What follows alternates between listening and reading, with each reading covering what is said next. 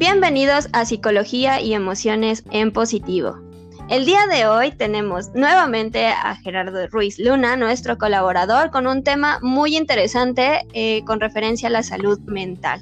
Y bueno, el título de esta, bueno, de su tema el día de hoy es No estoy loco, etiquetas en la salud mental. Muy bien, Jerry, pues bienvenido. ¿Cómo estás? Hola, hola Leslie, muchas gracias. ¿Cómo estás? Eh, hola a todos, qué bueno que nos siguen pues, aquí en el podcast y en todas nuestras redes. Pues como siempre, un gusto estar con ustedes. Muy bien, Jerry, gracias a ti por estar siempre disponible para nosotros. Y que, y vaya qué tema, ¿eh? Creo que es un tema muy, eh, que es muy sabido, pero creo que no tan tocado, ¿no? Esto de, de la loquera y todas estas etiquetas que, que, vienen dentro de la salud mental o de, y del bienestar, ¿no? También es como una condicionante. Pues bien, cuéntanos, ¿por qué decidiste eh, tocar este tema?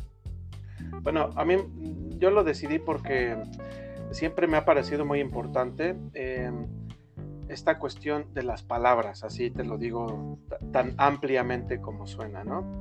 Eh, las palabras son importantes, el logos, como a veces decimos, pues ya sabes, en la filosofía, ¿no? Esta cuestión del logos, el discurso, el sentido que tienen las palabras, los discursos, la razón misma, ¿no? Entonces, ¿qué pasa? Cuando empezamos a poner apelativos a las cosas, a nombrar, a designar, etcétera, a veces pueden tener cargas, digamos, semánticas muy negativas, ¿no? Eh, esto lo vemos siempre pues con los insultos, ¿no? O con los elogios en el caso positivo. Eh, pero vamos, eh, a eso me refiero puede marcar eh, a una persona este tipo de motes? Sí, sí, sí puede, ¿no? El tipo de motes que se le da a la enfermedad mental, empezando por la famosa palabra loco, de ahí el título del programa. Eh, pero de, todo esto pues puede haber un montón de ejemplos, ¿no? No nada más la palabra loco. Puede haber un montón. Eh, la cuestión es justamente esa, no etiquetar, ¿no? Tratemos de no etiquetar yo sé que estamos en tiempos de mucha corrección eh, política, corrección lingüística, etcétera. A veces puede ser absurdo, pero en, la cuestión de la salud sí me parece importante, porque la persona no debería de colgarse esa etiqueta y de andarla cargando como si fuera parte esencial de la persona, la enfermedad, ¿no? Por eso me pareció importante. Claro, y me parece súper interesante esto porque justo creo que una de las razones por las cuales muchos prefieren o preferimos, ¿no? También me, me, me incluyo, ¿no? Eh, preferimos no tomar un, un, un, este, un proceso terapéutico, ¿no? Con un psicólogo es mucho por esta situación de de nosotros etiquetarnos incluso, ¿no? Porque todo también empieza como de nosotros en cuanto mm, eh, a nuestra salud, ¿no? De que, ay, es que estoy loco, soy bipolar, ¿no? No, no sé si te ha tocado que hay pacientes que llegan y te dicen, es que tengo depresión, es que soy eh, bipolar, todo el mundo me dice que soy bipolar y de alguna forma, eh, cuando nosotros nos etiquetamos, pues pasa esto, ¿no? Que ya, ya no somos Leslie o Jerry, ¿no? Ya somos el bipolar, el loco, el depresivo, el ansioso, ¿no? Y creo que justo tiene mucho que ver con, con la narrativa que nos damos, ¿no? Exactamente. Eh, y además te decía, de estos hay un montón. Y, algunos, por ejemplo, esto de bipolar, ¿no? Eh, suele ser un mote muy, muy común, muy manido, ya muy utilizado. Pero además siempre se utiliza en un sentido erróneo, ¿no? Digo, ahora discúlpame, pero me voy a ir ahora sí hacia el camino de la psicología un poco más técnica, ¿no? Que nunca es mi intención nada así, pero este, justamente la noción de bipolar que tienen la mayoría de las personas no corresponde al diagnóstico de bipolaridad en psicología. Las personas entienden por bipolar alguien que cambia de, estado de ánimo muy rápidamente y muy fácilmente, ¿no? De la tristeza al enojo, a la euforia, a la alegría, etc. Eso no es ser bipolar, ¿no? En psicología decimos esto es la habilidad emocional, la persona es lábil, eh, pero de ninguna manera es bipolaridad. La bipolaridad es un trastorno que requiere un diagnóstico, tiene criterios diagnósticos, es, eh, requiere medicación y además este, nada más tiene dos polos, por eso se llama bipolar, ¿no? Entonces, este, no es lo que comúnmente se, se dice como soy bipolar, ¿no? Este, pero fíjate, se carga de estas maneras la etiqueta, pero además mal, es como un mal diagnóstico además. Eh, claro, y que te da hasta miedo, ¿no? O sea, afrontar o comentar o, o, compartir, ¿no? Con esto de, pues es que hay veces que me siento bien, hay veces que me siento mal, pero no lo puedo decir porque automáticamente me van a etiquetar de, bipolar, ¿no? Y ser bipolar es estar también loco, porque creo que tampoco hay esta, esta situación de qué es loco. ¿Qué es loco, no? Exactamente. Eh, pues parecería que loco es, no sé, entra dentro de cualquier categoría de falta de salud mental, ¿no? Una cuestión así, o sea, es como un nombre genérico, esto de loco, así, tal cual. Eh, y de estos, les, te digo, hay varias eh, pues algunas variaciones, ¿no? Por ejemplo, otra, otra palabra que se confunde popularmente es locuaz, ¿no? Dices, ahí estás bien locuaz, ¿no? Como diciendo loco. Bueno, locuaz tampoco significa eso, ¿no? No es sinónimo de loco, locuaz. Locuaz significa hablar mucho, nada más. Alguien muy locuaz es alguien que habla mucho, ¿no? Que tiene mucha locuacidad, ¿no? Entonces también ahí se van confundiendo, pero tenemos, para loco, pues tenemos un montón de sinónimos, ¿no? Estás bien Lorenzo, estás, este, lunático, este, no sé, orate, eh, cuántas definiciones tenemos así, que son estigmas, ¿no? Pero además, además de, estas, de estos estigmas populares, también están los estigmas ya diagnósticos, ¿no? Que es más a lo que tal vez nos enfocaríamos en este momento. Esto de lo que decías del bipolar o, por ejemplo, un trastorno que a mí me toca mucho ver, que la gente se lo pone como si fuera un suéter, ¿no? Como si fuera ya una, una prenda, no sé. Bueno, peor que si fuera una prenda, porque una prenda uno llega a la casa y se la quita, ¿no? Exacto. Eh, ya la traen así tal cual, como algo tatuado casi, casi. Dicen border, soy border. No dicen tengo trastorno limítrofe, tengo trastorno borderline, etc. Dicen soy border. Ya cuando uno usa el verbo ser y no el tengo, el verbo tener, ¿no? Tengo tengo diabetes, tengo gripe, tengo... No, dicen soy border. Ya eso el verbo ser expresa que se están poniendo la etiqueta, pero de una manera fuertísima, ¿no? Claro. Eh, ¿Cuál otra es muy común? Soy Aspi, dicen, ya hasta lo dicen de cariño para el trastorno de Asperger, este, el síndrome de Asperger. Ya este, dicen, soy Aspi, hasta nos dicen soy y además hasta le ponen nombre así tierno y bonito, Aspi, ¿no? O soy este, TDA, o mi hijo es TDA, ¿no? Exactamente. Mi hijo es TDAH. Exactamente, ¿no? Son etiquetas que pueden impactar fuerte en la persona. ¿Por qué? Eh, es diferente, les digo, semánticamente y en nuestra mente, en nuestra mente también funciona de maneras distintas cómo asumimos las palabras. Es decir, no es lo mismo ser que estar o que tener, ¿no? Entonces, cuando asumimos esta cuestión como soy, casi estamos dando por hecho que no vamos a superar esta cuestión, ¿no?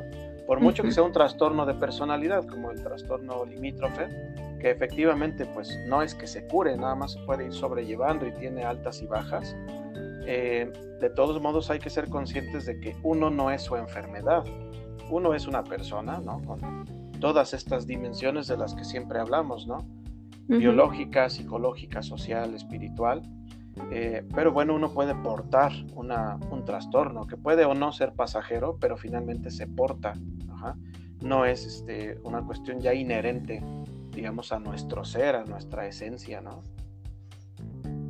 Ok, Jerry, y bueno, ah, bueno, ya tomando en cuenta la importancia que nos mencionas, ¿no? De esta parte de las palabras, del peso que le damos a las palabras, ¿no?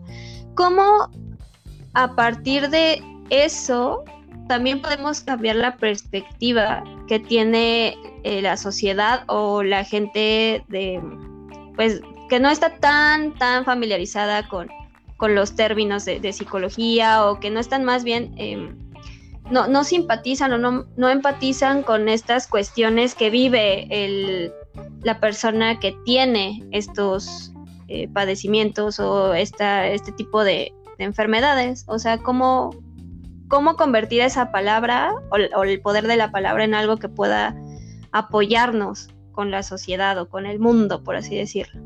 Bueno, pues eh, esa es una excelente pregunta.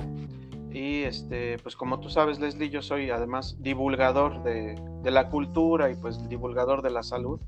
creo que esa es la cuestión. Eh, nosotros como psicólogos también tenemos una, una labor como promotores de la salud, promotores de la cultura, también de la cultura de la salud mental, ¿no? Entonces, eh, esa es la labor que tenemos que hacer, ir quitando este tipo de mitos, mitos urbanos, este tipo de usos coloquiales de algunas palabras que pueden ser ofensivas, ¿no? Eh, y por ejemplo, dejar a un lado la, esta psicología popular que, que, es muy, muy, este, muy divulgada, a veces en películas, a veces en este. Digo, uno lo ve a veces con los psicólogos que van empezando la carrera, pues casi, casi creen que van a ser como estos de CSI, ¿no? De estas series policíacas, ¿no? Y se, interesan siempre por el asesino serial y por estas patologías.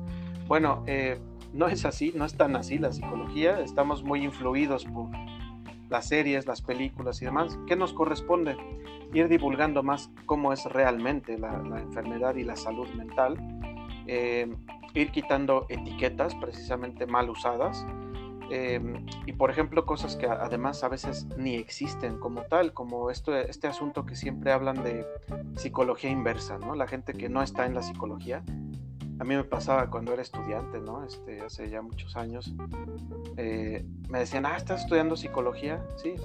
Ah, me vas a aplicar tu psicología inversa, ¿no? Esa cosa que pues, está nada más en la psicología popular, ¿no? Este, si acaso podríamos hablar de otras cuestiones de reactancia o otras nociones de psicología, pero tanto como psicología inversa, pues bueno, sale mucho esto de, las, de, las, de los medios, de, la cultura popular, efectivamente, de caricaturas, películas y demás, y la gente las empieza a emplear mucho, ¿no?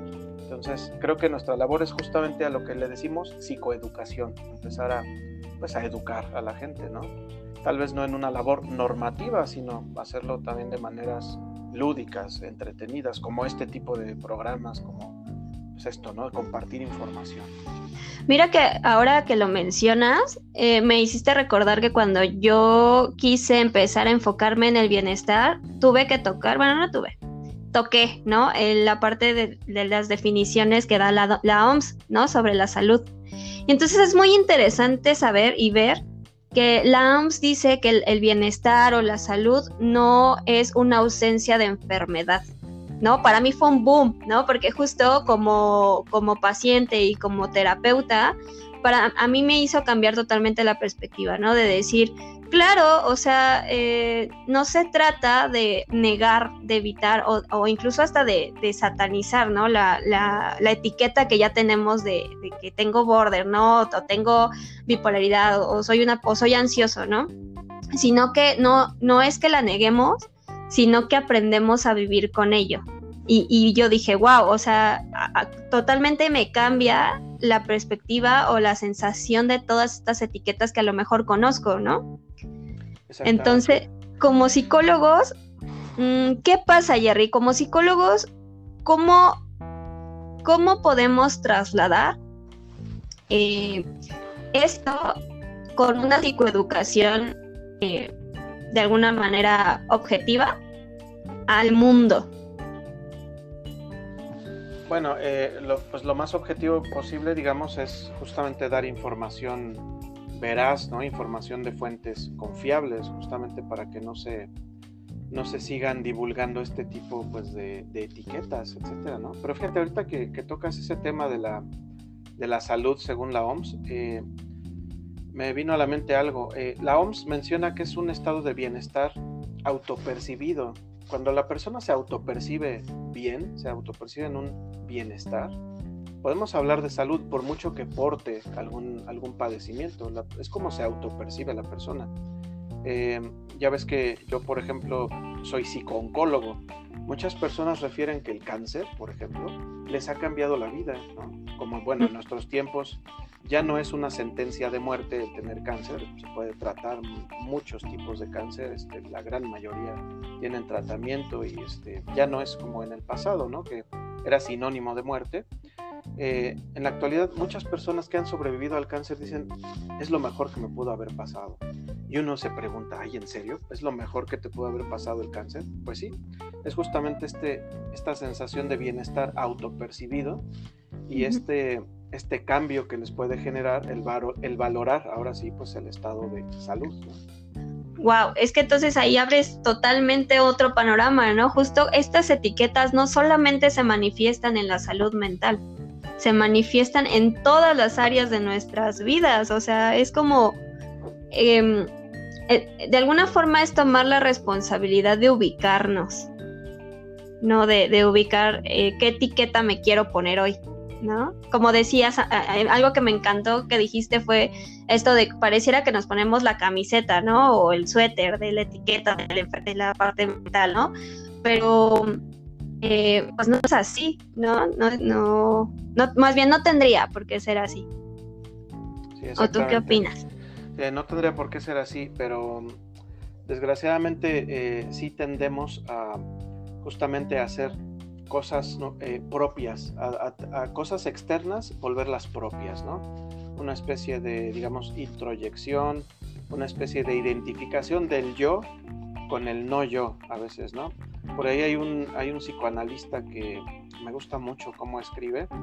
Eh, él es psicoanalista o fue, la verdad no sé si todavía viva, este, y luego se hizo psicooncólogo. Este, después, no es cierto, primero fue oncólogo, fue médico oncólogo, luego se hizo psicoanalista y hace unos artículos padrísimos, se llama José Shavelson. Y él justamente trata este asunto, cómo uno llega a introyectar tanto la enfermedad eh, y ya nos sugiere que cuando uno la hace parte del, yo, parte del propio ser a la enfermedad, pues es difícil quitarla ¿eh? del propio yo. Eh, se llega a introyectar tanto dentro de la persona que pues casi casi nos sugiere que se estanca en niveles celulares, ¿no? Genéticos y demás, ¿no? Ya nos empieza a hablar de filogenética y ontogenética. Es decir, eh, así de fuerte es el poder de las palabras de la mente, ¿no? Como para podernos apropiar de un malestar y ya dejar una huella hasta en nuestro ADN, ¿no? Y yo pregunto, ¿por qué no, si la mente es tan poderosa, ¿por qué no hacerlo del modo inverso? ¿Por qué no introyectar efectivamente todo lo positivo para que impacte de maneras positivas?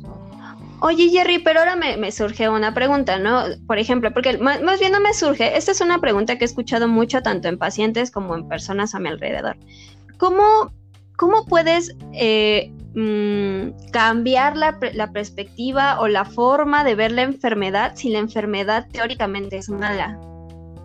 ¿no? O sea, ¿cómo, cómo, cómo, cómo olvidar que la enfermedad es una alerta y convertirla a, una a, algo que nos haga bienestar, ¿no? Como esto que decías de, de, una persona con cáncer, que era lo mejor que le podía pasar. ¿Cómo convertir eso o cómo ayudar, más bien, cómo ayudar a otros que lo vean, tal vez no igual, pero que em, puedan transformar esa realidad? Pues mira, eh, ahí yo creo que la cuestión es, es algo clara, ¿no? Eh, una persona que es diagnosticada con una enfermedad y se pone efectivamente este tipo de etiquetas, pues yo creo que con la terapia es, la, es la vía de ir cambiando esto. Digo, se puede a través de la educación, a través de la lectura, etcétera, pero pues en muchos casos yo recomendaría la terapia, psicoterapia, ¿no? Porque eh, en la psicoterapia se abordan básicamente en todas las psicoterapias, eh, digo, me atrevo a decir que casi todas o todas, ¿eh? se aborda un modelo biopsicosocial, a diferencia de muchas ramas de la medicina que hasta en la actualidad se, se ciñen a un modelo biomédico de la enfermedad. El modelo biomédico de la enfermedad nos hace ver la enfermedad como algo inherentemente malo, así como que qué mal que estoy enfermo, ya me dio y ya, este, ya valí gorro, ¿no? Etcétera. Eh, no, no lo tenemos que ver así. El modelo biopsicosocial nos dice, y ahorita lo abordaste justamente también, que es como una especie de alerta, ¿no? La enfermedad nos está diciendo algo. A ver, así como, a ver, espérate, algo está mal, hay un desequilibrio, ¿no? Eh, te estás desequilibrando en tu organismo, pon atención, es como una especie de llamada de atención, jalón de orejas, ¿no? Etcétera. Pero no es inherentemente mala la enfermedad, nada más hay que aprender, digamos, a conocerla a evitarla, a curarla, a sanarla y, en, en, el peor de los casos a sobrellevarla, a sobrellevarla de la manera más positiva posible, ¿no? Eso se logra, bueno, pues sí, con psicoterapia y con pues, eh, educación y con ir conociendo mejor estos modelos, el modelo biopsicosocial, esto que nos orienta a vernos como un todo funcional y no nada más en nociones de bien y mal, sano, enfermo, ¿no? Etcétera. Ok, y por ejemplo, ¿qué pasa cuando llega un paciente, no? Y bueno, a mí me ha pasado, pero eh, me, gustaría saber mucho em, cómo lo abordas. Em, cuando llega un paciente y te dice, porque pasa, ¿eh? Chicos, pasa. Em, ¿Sabes qué? Tengo, vengo contigo porque tengo eh, ansiedad. Y ya me diagnosticaron ansiedad previo al psicólogo. Bueno, a estar contigo estuve con otro psicólogo. El psicólogo me indica que soy, tengo ansiedad generalizada. ¿no? Porque hasta te vienen con el diagnóstico tal cual viene, ¿no? Tal vez en, el, en la Biblia de los psicólogos. Eh, sin embargo, ya viene con esta etiqueta de tal forma que tú ya no le puedes decir, oye, pues no, no tienes ansiedad generalizada porque no cubres con estos criterios, ¿no? Eh, como, como se ve en la medicina. ¿Cómo tú em, podrías abordar o eh, abrir como el canal para que la persona fuera viendo que esta etiqueta como tal, tal vez sí está, pero no es, no sería la mejor forma de, apalabrarla. Bueno, exacto. Yo, yo, fíjate, en el caso de que el diagnóstico sea correcto, o sea, que si vengan con un diagnóstico bien elaborado, pues sí, eh, es hacerle entender a la persona esto que, te comentaba hace rato, no es lo mismo ser que estar o ser que tener. Es decir, no te asumas como soy depresivo o como soy Asperger o como soy border, ¿no? Sino tengo la enfermedad. Eh, ahorita lo decimos muy fácil aquí en el programa y todo, pero eh, cuando le dices esto a un paciente, a veces sí puede ser más o menos revelador, cuando, o sea, por muy sencillo que suene ahorita, cuando se lo mencionas en un entorno psicoterapéutico a la persona, sí le puede hacer bastante resonancia esto de no es lo mismo ser que estar o que tener. Entonces, trata de no usar esta palabra. Es decir, se va cambiando nada más este esquema así, tal cual, de logos, lo, lo lingüístico, y de ahí se pueden ir cambiando esquemas cognitivos también. Te digo, las palabras tienen peso, ¿no? Eh, esto en el caso de que sean correctos. Ahora, desgraciadamente, yo soy bastante ocioso en algunas cuestiones, es decir, eh, por entretenimiento y por ocio me pongo a hacer cosas ahí medio pues este, elaboradas y a veces saco estadísticas sobre estas cuestiones. Entonces me he dado cuenta que entre el 30 y 40% de los pacientes que llegan con un diagnóstico previo está mal el diagnóstico, no vienen bien diagnosticados lo cual, bueno, es alarmante. Esto también nos habla de que algo no se está haciendo bien en, la psicoterapia, en la psicología clínica en general en, México, por lo menos en la Ciudad de México, eso es lo que he observado. Eh, y entonces eso ya es un caso diferente, es decir, ahí traen una etiqueta además incorrecta, ¿no? Entonces, no nada más elaborar, reelaborar esta cuestión de no, no eres, sino que tienes, sino es como dar borrón y cuenta nueva, es decir, este, pues que crees te diagnosticaron mal, ¿no? O sea, has vivido con esta etiqueta mal puesta tanto tiempo, ¿no? y viene invertido en tiempo, ¿no? ¿Cuánto tiempo me he dedicado a decirme esto? Que he dejado de hacer cosas, ¿no? Exactamente, y pasa muchísimo, ¿eh? esa, es la, esa es la cuestión que también habría que poner atención en eso. Eh, ¿Cuántos malos diagnósticos a veces nos llegan? Es decir, de ahí la importancia también de, este, de, revisar a veces los criterios para, pues, para ser más eficientes, ¿no?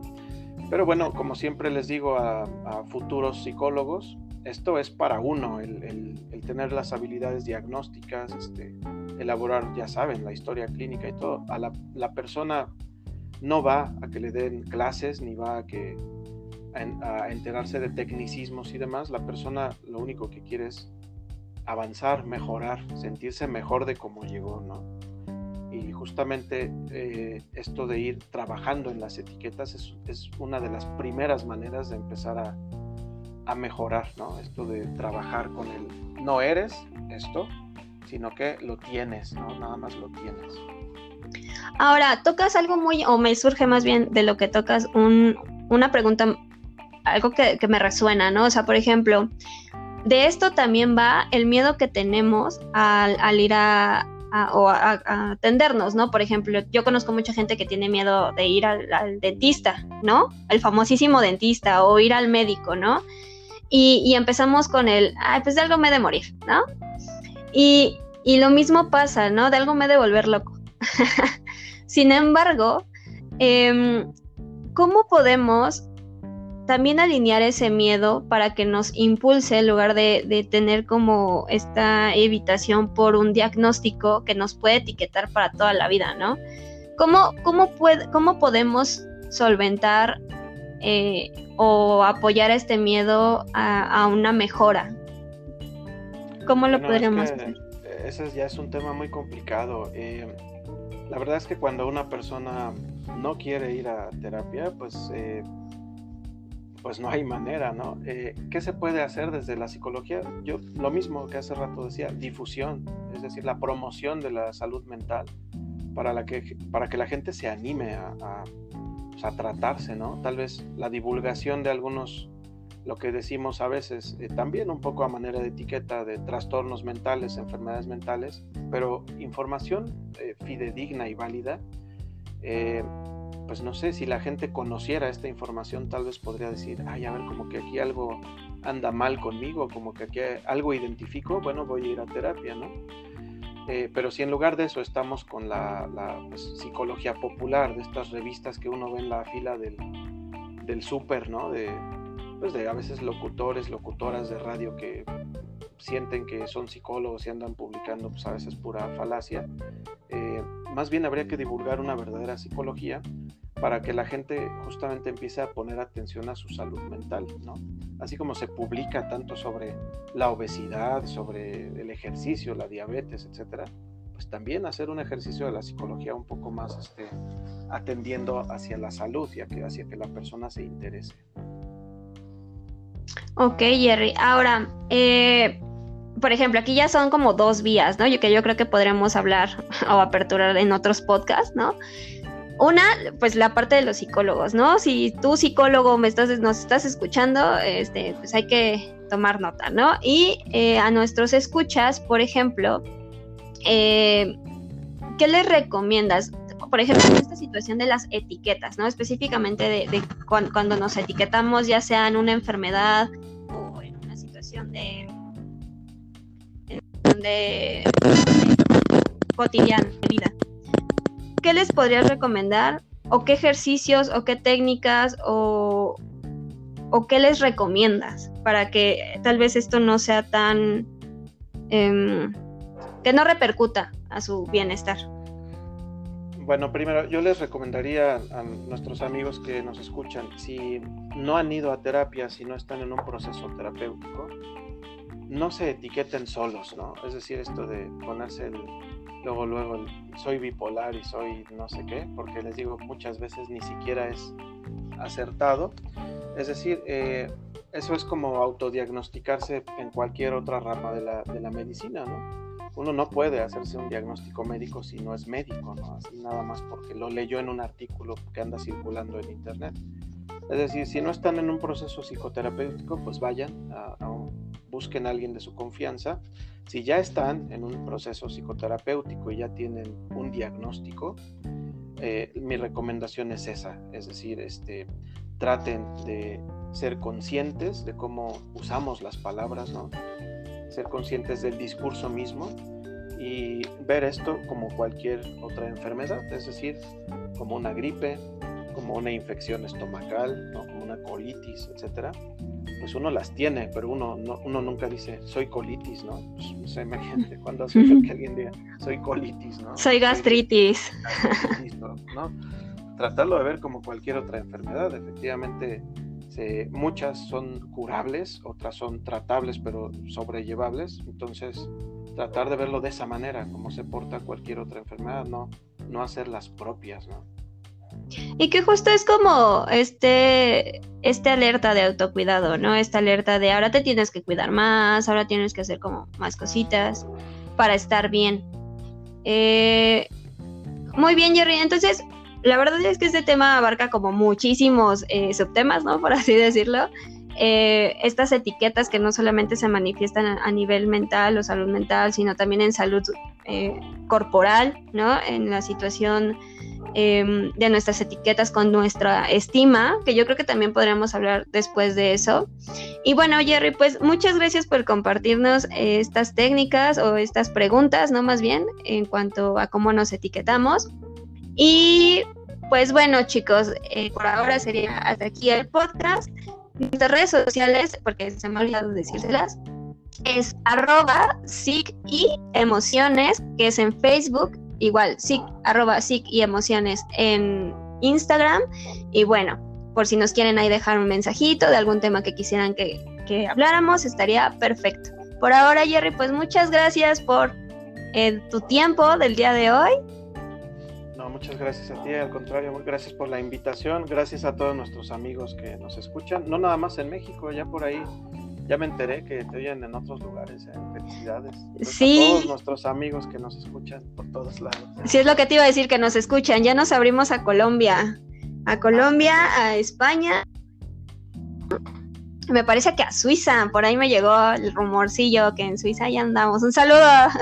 bueno, no tú da el saludo, porque tú eres nuestro terapeuta eh, trilingüe. Un saludo a todos los de allá. Bueno, grazie a tutti i nostri amici per l'ascolto e non dimenticare di seguirci su Facebook, Instagram e tutte le nostre rete. Eh, grazie mille. E, e, e per rimanere aggiornato uh, sulla psicologia. È molto interessante tutto il nostro podcast e nostra rete. Grazie mille. Ok, para los que no son del idioma, vamos a decirle que sí. no es vamos a decirle que sí. vamos a decirle que sí. Pero bueno, aquí tenemos a nuestro terapeuta, que es trilingüe igual. Eh, igual, si quieren iniciar un proceso terapéutico o quieren platicar o cosas así, nuestras redes sociales están abiertas. Entonces, pues bueno, Jerry, por, por hoy sería todo. Y próximamente estaremos grabando nuevos temas. Y pues cuidado con esas etiquetas, esténse muy al pendientes y escúchense. Eso creo que también es primordial. Entonces, pues bueno, Jerry, nos despedimos. Muchas gracias a todos los que nos escucharon el día de hoy. Síganse cuidando. Besos, abrazos. Adiós.